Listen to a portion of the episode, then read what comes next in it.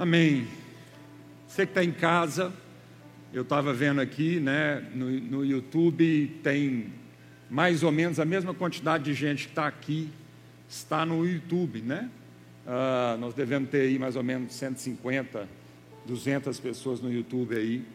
Ah, então você que está em casa, é, não se distraia nesse momento. Esse é um momento de culto a Deus. Às vezes, quando a gente fica em casa, a gente fica meio né, distraído, levanta para tomar um café, enfim, não se distraia. Esse é o momento onde Deus quer derramar sobre nós da Sua presença, da Sua instrução. Deus quer derramar sobre nós da Sua direção. Amém, queridos? Então eu quero te pedir que você tenha postura de culto a Deus, né? esteja no mesmo espírito que nós, nós não precisamos tanto estar no mesmo espaço geográfico, assim como nós precisamos estar em um só espírito. Às vezes nós estamos no mesmo espaço geográfico aqui, mas o nosso coração está longe de Deus e longe um do outro. E o mais importante do que estar no mesmo espaço geográfico, mais importante é a gente estar unidos de coração e espírito. Um só coração, uma só mente, um só Espírito. Amém, queridos? Então é isso que a gente quer nesse momento. Hoje nós vamos fazer é, algo um pouco assim diferente do que nós estamos acostumados, mas não menos bíblico, não menos importante. Mas ah, eu vou ler alguns trechos bíblicos e comentar brevemente algumas coisas. E nós vamos continuar nesse momento de adoração a Deus. O pessoal do louvor vai ficar aqui comigo hoje, ministrando aí o tempo todo. Amém? E a gente quer continuar nesse tempo de adoração ao Senhor. E se você, nesse momento, da agora até o final do culto, se você quiser fazer alguma oração, se você quiser trazer uma palavra de Deus, uma profecia, para a vida da congregação. Nós vamos ter alguém aqui com o microfone, não agora, daqui a pouco, e ele vai ser higienizado de um para o outro quando passar, devidamente higienizado. Você pode falar com a máscara, não precisa tirar a máscara, mas aí no nosso momento de adoração, às vezes entre um cântico e outro, você tem a liberdade de nos conduzir em oração. Amém, queridos? É muito importante a gente entender que esse momento não é o momento que você vai, como você vai para um teatro, para um cinema, ou liga a televisão e vai assistir alguma coisa, ou vai é, assistir uma palestra. Isso, não é isso. Isso aqui é um momento de culto a Deus. E momento de culto a Deus é um momento de adoração, um momento onde cada um traz o seu coração, traz a sua adoração diante do Senhor. Você não veio para assistir uma pregação abençoada. Você não veio para assistir o momento de cânticos abençoados de louvor. Não, você veio aqui para trazer, fazer o seu culto de adoração a Deus. Então, esse é o momento participativo, é o momento onde todos estão cultuando a Deus. É preciso ter essa clareza. E, e nas nossos cultos, nós precisamos traduzir isso mais, cada vez mais onde não só um fala, ou não só meia dúzia tocam, mas todos nós adoramos a Deus. Então, nesse momento, tem, vai haver, pode haver profecia, cura, testemunho, cântico novo, pregação, oração. Quando a igreja se reúne, a multiforme sabedoria de Deus é revelada para a sociedade. A multiforme sabedoria de Deus é revelada através da igreja. Então, esse é esse momento, amém? Então, quando você vem para cá, Deus, o Senhor, o que o Senhor quer receber de mim nessa, nesse momento, nessa manhã? Amém? Abra sua Bíblia lá em Salmo 63. E eu sinto de Deus para esse momento da gente refletir sobre a glória de Deus. porque o que vai fazer a gente é, reunir e adorar a Deus é o senso da glória de Deus, é o temor de Deus no nosso coração. Às vezes nós estamos reunindo para cultuar a Deus, amado, e estamos assim, ah, hoje eu não estou afim, hoje, entendeu? Eu queria dormir até mais tarde, eu queria fazer outro programa, hoje eu não estou afim. Sabe por que, que muitas vezes isso está acontecendo no nosso meio, irmão? Sabe por que muitas vezes a gente não tem aquela paixão, aquele fogo, aquela coisa assim de acordar no domingo? Não que você adore a Deus só domingo, mas no domingo, nesse dia de culto a Deus, é o momento da congregação, é o momento da, da família se reunir, e esse é o momento bíblico e é um momento importante. É importante na sua casa, é importante você fechar a porta do seu quarto e orar em secreto, sozinho a Deus. É importante lá no pequeno grupo, quando você reúne lá poucas pessoas, na sua família. Tudo isso é importante, mas também é importante o momento da grande celebração. Esse momento é o momento onde Deus quer liberar profecia, onde Deus quer liberar cura, onde Deus quer trazer visão, onde Deus quer derramar sonho, onde Deus quer nos engravidar de tudo aquilo que Ele tem para nós como igreja.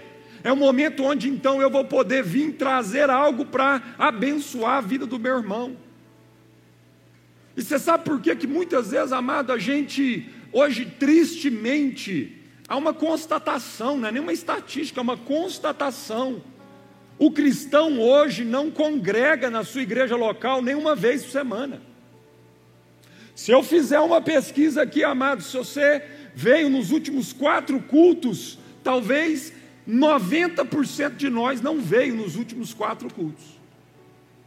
Ou não participou do culto junto de casa, se você não pôde vir, por alguma impossibilidade de saúde e tudo. Isso é um retrato. Isso é um retrato de que não há expectativa da glória de Deus nos nossos ajuntamentos. Não há expectativa da importância da gente adorar a Deus como família reunidos localmente. Nós precisamos refletir sobre isso. Eu converti há 30 anos atrás, amado num domingo, deixar de ter, estar com a igreja local, eu tinha que estar morrendo. Tinha que estar acontecendo uma catástrofe. Quando eu viajava de férias, domingo eu procurava uma igreja local para congregar. Podia estar na praia, em qualquer lugar do mundo. Dava domingo, e não por causa da religiosidade, de que domingo eu tenho que ir à igreja. Não é porque há desejo no coração de encontrar a família, de ver os irmãos, de entender que esse é um momento crucial, importante para a nossa vida como igreja. Por quê? Por que, que nós não queremos congregar nem uma vez por semana? A média aqui, amado, é o que eu vou à igreja é, uma vez a cada duas, três semanas, e olha lá. Porque não tem sede, não tem fome pela glória de Deus, a presença de Deus. E não é que a glória de Deus vai ser só aqui nesse lugar, no templo, no culto no domingo. Não. Mas isso é um retrato. Isso é um retrato que o brilho deste mundo está nos atraindo muito mais do que o brilho da glória de Deus. E eu não estou dando bronca, não, irmãos, eu estou trazendo aqui uma reflexão na nossa vida. Por que, que a gente não consegue chegar às 10 horas da manhã? Ou 15 para as 10, ou 10 para as 10? Por que, que a gente não consegue, amado? Quando a gente tem um encontro importante com um juiz, com um promotor, com o governador, com o prefeito, com alguém que a gente precisa muito encontrar, se está marcado às 10, a gente chega para lá 15 para as 10 para não ter, não ter o problema da gente chegar atrasado e perder a audiência. O que, que isso mostra para nós? Isso é uma reflexão. Eu estou fazendo uma reflexão conosco. O que que isso fala? De que que isso fala para a sociedade, para nós, para uns aos outros? Fala, amado. Que esse momento não é tão importante para a sua vida que a audiência com o juiz, o promotor, o delegado, a, a, o cinema, o avião, a viagem é muito mais importante, porque você não atrasa. Para fechar um negócio com um cliente, aquele negócio, você não atrasa. Porque tem grana envolvida, tem benefício. E por que que você já mudou o horário? O horário não é 10 e 10, 10 e 15, não é 10 e meia. O horário do nosso culto é às 10 horas. Por que, que você já mudou esse horário? Ah, não, pastor, uma hora e meia. É muito tempo, eu chego 15 minutos, porque eu quero pular aquela parte ali do começo, da adoração. Eu quero chegar só para escutar a mensagem. Está vendo? Está vendo o que, que isso mostra? Isso mostra um equívoco na sua mente, no seu coração, sobre o que, que é culto a Deus. Isso mostra um paradigma, uma cultura consumista que é tão mais profundo no seu coração do que você imagina. Porque você lida com o culto a Deus como você lida em ir para o supermercado fazer compra, escolher qual que é o produto que você quer. Meu irmão, se for assistir uma pregação no YouTube, você tem pregações muito mais teologicamente profundas, ungidas, do que você vai ter aqui através da minha vida. Você não precisa. Se for simplesmente ser arrebatado por uma música, uma melodia dos anjos, você acessa o YouTube. Lá você tem Hillsong, lá você tem conjuntos maravilhosos, gente que não erra nada de melodia, te arrebata, não precisa.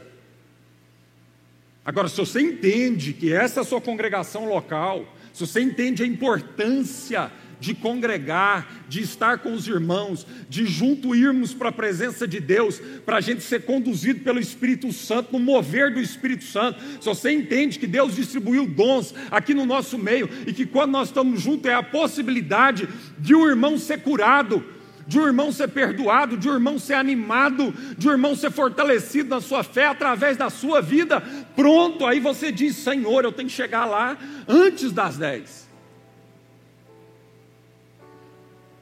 Então eu estou fazendo uma leitura do nosso comportamento que revela muito mais do que a gente imagina. Salmo 63, verso 1.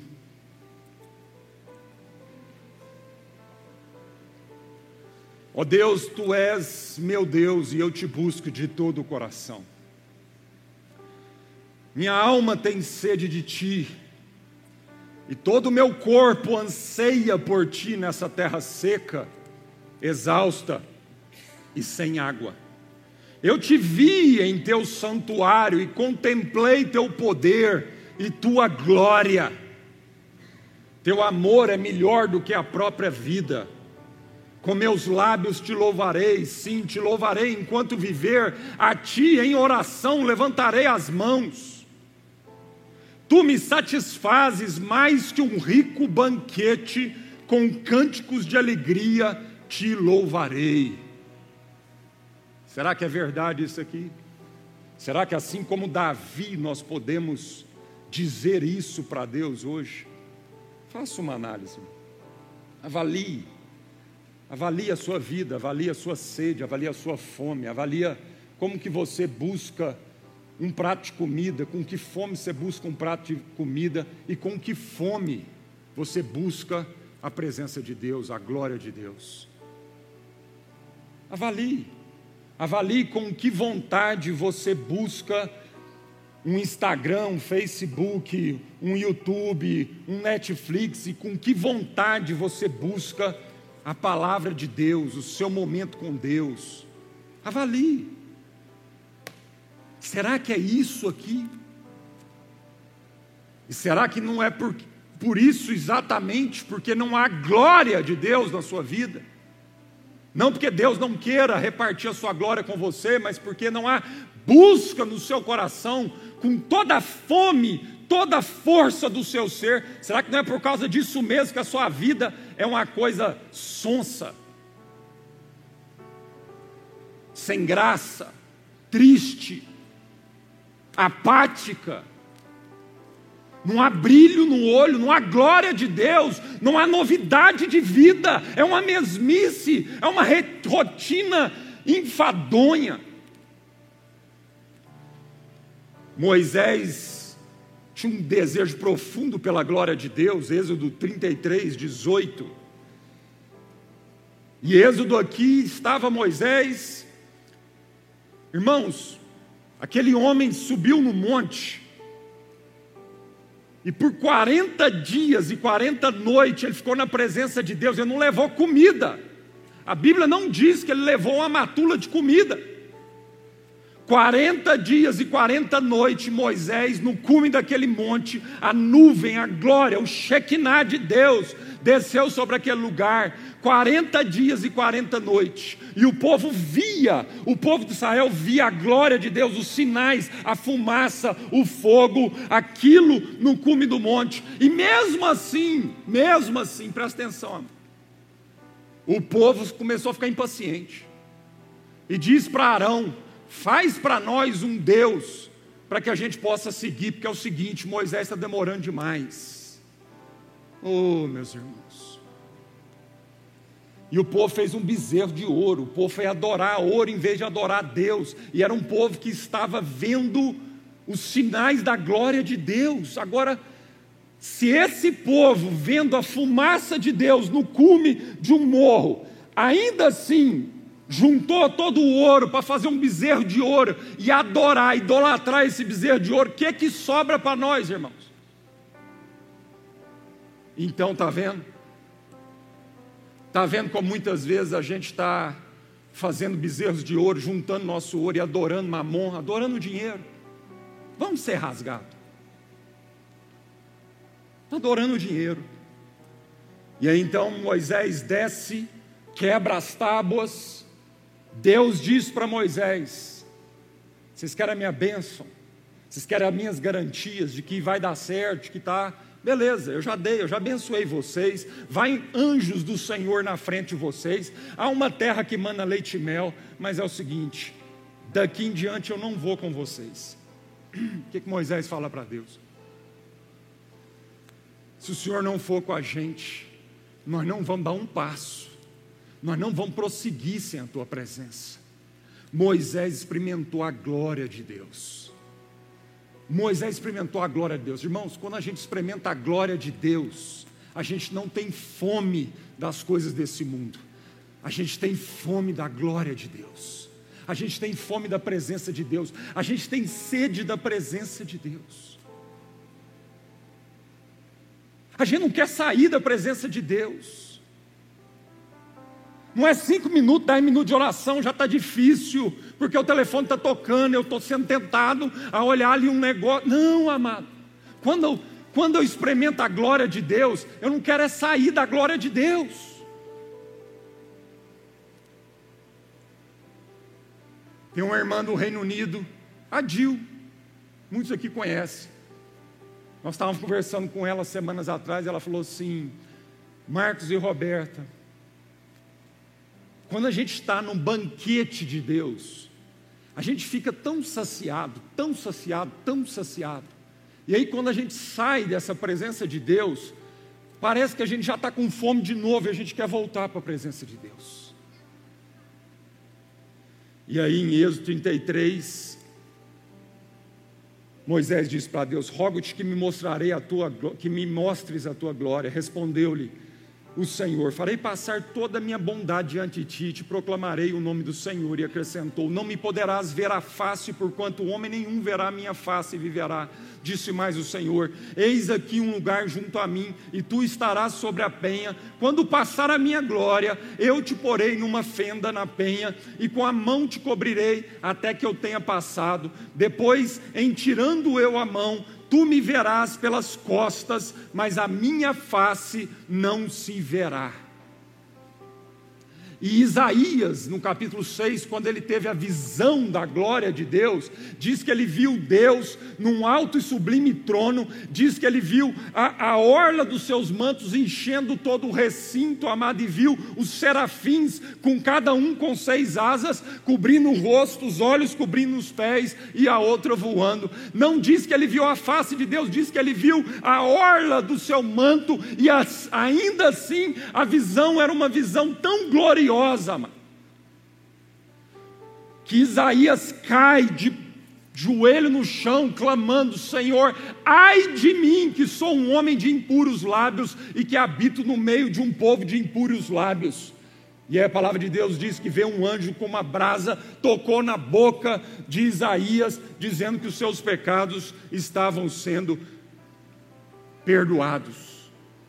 Então Deus está falando para Moisés que a face dele ele não podia ver. Moisés teve uma, uma experiência com a presença de Deus, a glória de Deus, mas mesmo assim ele era limitado de ver a face de Deus. Agora, vamos lá para Coríntios, 2 Coríntios capítulo 3, verso 7, e vamos ver então o que que Paulo fala a respeito da experiência de Moisés comparando conosco hoje. 2 Coríntios 3, 7. E se o ministério da morte, aquele ministério da lei lá de Moisés, se o ministério da morte, gravado com letras em pedras, se revestiu de glória, a ponto de os filhos de Israel não poderem fitar a face de Moisés por causa da glória do seu rosto, ainda que desvanecente. Moisés, amado, teve que pôr um véu a experiência dele com a glória de Deus foi tão forte, tão impactante, que o rosto de Moisés iluminava. E quando ele desceu do monte, ele teve que pôr um véu, ele teve que pôr um véu, amado, para que o povo de Israel não percebesse que a glória ia se desvanecendo, ia se acabando, o rosto ia perdendo a luminosidade, porque agora Moisés saiu da presença de Deus, e quando ele sai da presença de Deus, aquela glória vai desvanecendo. E Paulo usa esse exemplo, ele está dizendo: olha, se o ministério da lei, da morte, já foi tão glorioso a ponto da face de Moisés brilhar, e como não será maior glória o ministério do Espírito? Porque se o ministério da condenação foi glória, em muito maior proporção será glorioso o ministério da justiça. Porquanto, na verdade, o que outrora foi glorificado neste respeito já não resplandece diante da atual sobreexcelente glória. Ele está fazendo uma comparação entre antigo e nova aliança. Ele está dizendo: se aquilo foi glorioso, se o que Isaías viu foi glorioso, se o que Jeremias viu foi glorioso, se o que Ezequiel viu foi glorioso, se o que Daniel viu foi glorioso, se o que Moisés viu foi glorioso, e todas essas experiências estão relatadas na Bíblia, muito maior glória nós veremos muito maior glória. Irmão, se você acha que o supra-sumo, talvez na sua vida, era ter uma experiência como Moisés teve, o que Paulo está dizendo agora é que você pode experimentar uma excelente glória, uma sobreexcelente glória. Porque se o que desvanecia teve a sua glória, muito mais glória tem o que é permanente, a nova e eterna aliança. Tendo, pois, tal esperança, servimos-nos de muita ousadia no falar, e não somente como Moisés, que punha véu sobre a sua face, para que os filhos de Israel não atentassem na terminação do que se desvanecia. Nós não precisamos colocar véu no rosto, porque a palavra de Deus diz que é de glória em glória. Em Cristo Jesus, o ministério do Espírito é de glória em glória, é como a luz da aurora que nasce e vai crescendo até se tornar dia perfeito, até resplandecer. Então, amado, Moisés tinha que pôr um véu, nós não precisamos pôr um véu. A glória de Deus tem que brilhar nos nossos olhos, na nossa vida. E eu te pergunto: se a glória de Deus brilhar na nossa vida, quem vai resistir ao nosso lado, amado? Muito mais coisas acontecerão. Gente vai olhar para a sua vida, vai olhar para os seus olhos e vai ficar, meu Deus, o que, que aquela pessoa tem que eu não tenho? Aquela pessoa encontra com Deus, aquela pessoa tem uma relação com Deus, aquela pessoa ouve Deus, aquela pessoa é dirigida, é guiada por Deus, o brilho, o brilho da glória de Deus manifesta através da nossa face. E aí, amado, João diz no seu evangelho, no verso 1, verso, capítulo 1, verso 14, o verbo se fez carne, habitou entre nós, cheio de graça e verdade, vimos a sua glória, glória como do unigênito do Pai a glória de Deus, amada, é agora revelada, encarnada, ela anda no nosso meio, ela não é mais temporária, circunscrita a um lugar lá no templo, lá dentro do Santo dos Santos, separada por um véu, onde uma só pessoa, uma vez por ano, poderia entrar naquele lugar. Não, essa glória agora é encarnada, ela habita no nosso meio. A gente viu, a humanidade viu a face de Deus em Cristo. Cristo. O que Moisés não podia ver, porque seria fulminado, a humanidade a partir de Cristo vê a face de Deus e não é fulminado pela graça, pela misericórdia, pelo perdão dos seus pecados. Mas a Bíblia diz que em Cristo, em Cristo, Hebreus capítulo 1, verso 3, Ele, Cristo, ele que é o resplendor da glória e a expressão exata do seu ser, sustentando todas as coisas pela palavra de seu poder, depois de ter feito a purificação dos pecados, assentou-se à direita da majestade nas alturas, tendo se tornado tão superior aos anjos, quanto herdou mais excelente nome do que eles. Pois a qual dos anjos disse Deus, disse jamais: Tu és o meu filho, eu hoje te gerei. Para que anjo? Deus falou isso, o majestoso falou isso, o glorioso falou isso, mas falou isso do filho. E outra vez eu lhe serei pai, e ele me será por filho. E novamente, ao introduzir o primogênito no mundo, diz: E todos os anjos de Deus o adorem. É esse Deus que nós adoramos, é esse Jesus que nós adoramos. E quando você peca, é esse Jesus que você fere, machuca, entristece.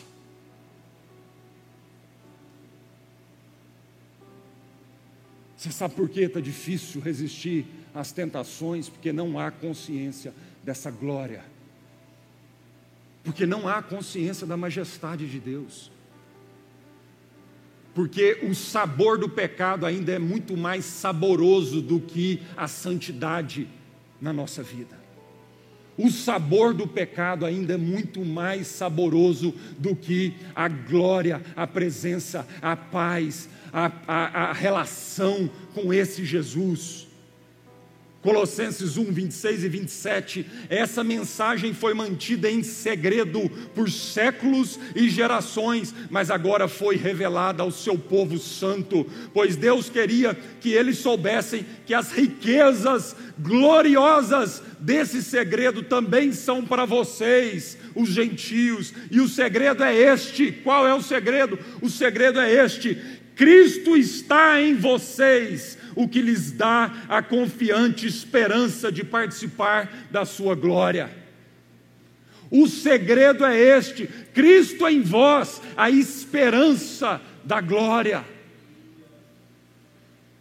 Por isso, reunir nesse lugar é maravilhoso, porque a partir da minha individualidade, Cristo não habita no meu individualismo, Cristo habita no meio do seu povo, Cristo habita onde dois ou mais estão reunidos em nome dEle, Cristo habita onde há um só coração, um só espírito, no meio dos louvores, o Senhor habita, amado.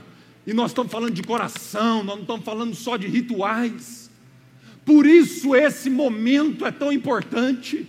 Ah, se nós tivéssemos essa consciência. Ah, se nós tivéssemos essa esperança. Ah, se nós viéssemos para esse lugar com tal fé como essa.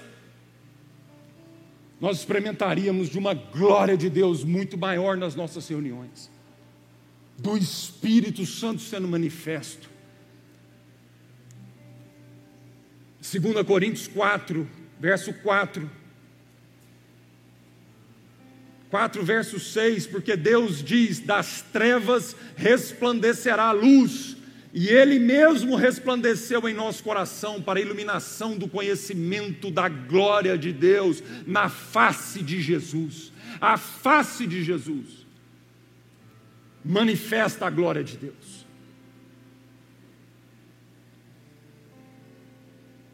Segunda Coríntios 4:16, por isso não desanimamos pelo contrário, mesmo que o nosso homem exterior se corrompa, mesmo que haja doença, velhice, impossibilidades, fraquezas exteriormente, contudo, o nosso homem interior se renova de dia em dia. Porque a nossa leve e aí, amado, com essa consciência da glória de Deus, as tribulações da nossa vida não passam de leve e momentâneas tribulações. Paulo é o apóstolo Paulo, o cara que foi chicoteado, o cara que sofreu naufrágio, picado de cobra, nudez, prisão, espancamento com vara. É deste homem, é esse homem que está chamando tudo isso de leve e momentânea tribulação, porque é mesmo. Porque a nossa leve e momentânea tribulação não pode ser comparada com o eterno peso de glória que nos está reservado em Cristo Jesus. Ah, se houver essa percepção. Ah, se houver essa fome, essa sede pela glória de Deus. Ah, nossas prioridades seriam tão diferentes. O nosso dia a dia seria tão diferente. A forma como a gente lida com dinheiro seria tão diferente. A forma como eu resisto às tentações seria tão diferente. A forma como eu passo pelas tribulações seria tão diferente. Filipenses 1, 23, ora de um ou de outro lado, estou constrangido, tendo desejo de partir e estar com Cristo, o que é incomparavelmente melhor. Oh irmão, se você experimenta essa glória de Deus, você vai dizer, como Paulo diz: para mim o viver é Cristo e o morrer é lucro. Você vai viver livre, sem medo da morte. Você vai ser livre, ousado, intrépido cumprindo a missão de Deus aqui, sem viver rasteiramente, só preocupado com essas coisas pequenas, como ganhar mais dinheiro, comprar mais roupa, tirar férias, comprar aquele carro. Meu irmão, que coisas pequenas diante da glória de Deus. Rasteira, mesquinhas, Filipenses 3, 7, 8 pensava que essas coisas todas que eu acabei de falar eram valiosas, mas agora as considero insignificantes por causa de Cristo. Sim, todas as outras coisas são insignificantes comparadas ao ganho inestimável de conhecer a Cristo Jesus, meu Senhor. Por causa dele, deixei de, todo, de lado todas as coisas e as considero menos do que lixo a fim de poder ganhar a Cristo é de graça, mas vai nos custar tudo. É de graça, mas vai nos custar tudo. É de graça, mas é para quem valoriza. É graça porque nós nunca seríamos capazes de comprar isso ou de alcançar isso por mérito próprio. É de graça, mas Jesus é para quem a considera acima de todas as outras coisas. É como um homem que saiu a procurar um tesouro e achou um tesouro e ele foi e vendeu tudo que tinha para adquirir aquele tesouro. É um paradoxo. É de graça, mas vai nos custar tudo, e é isso que Paulo está dizendo. 1 Coríntios 10, 31, portanto, quer comais. Qual é a resposta de um homem ou uma mulher que vive na glória de Deus e resplandecendo na glória de Deus? Portanto, quer comais, quer bebais ou façais qualquer outra coisa, fazei tudo para a glória de Deus.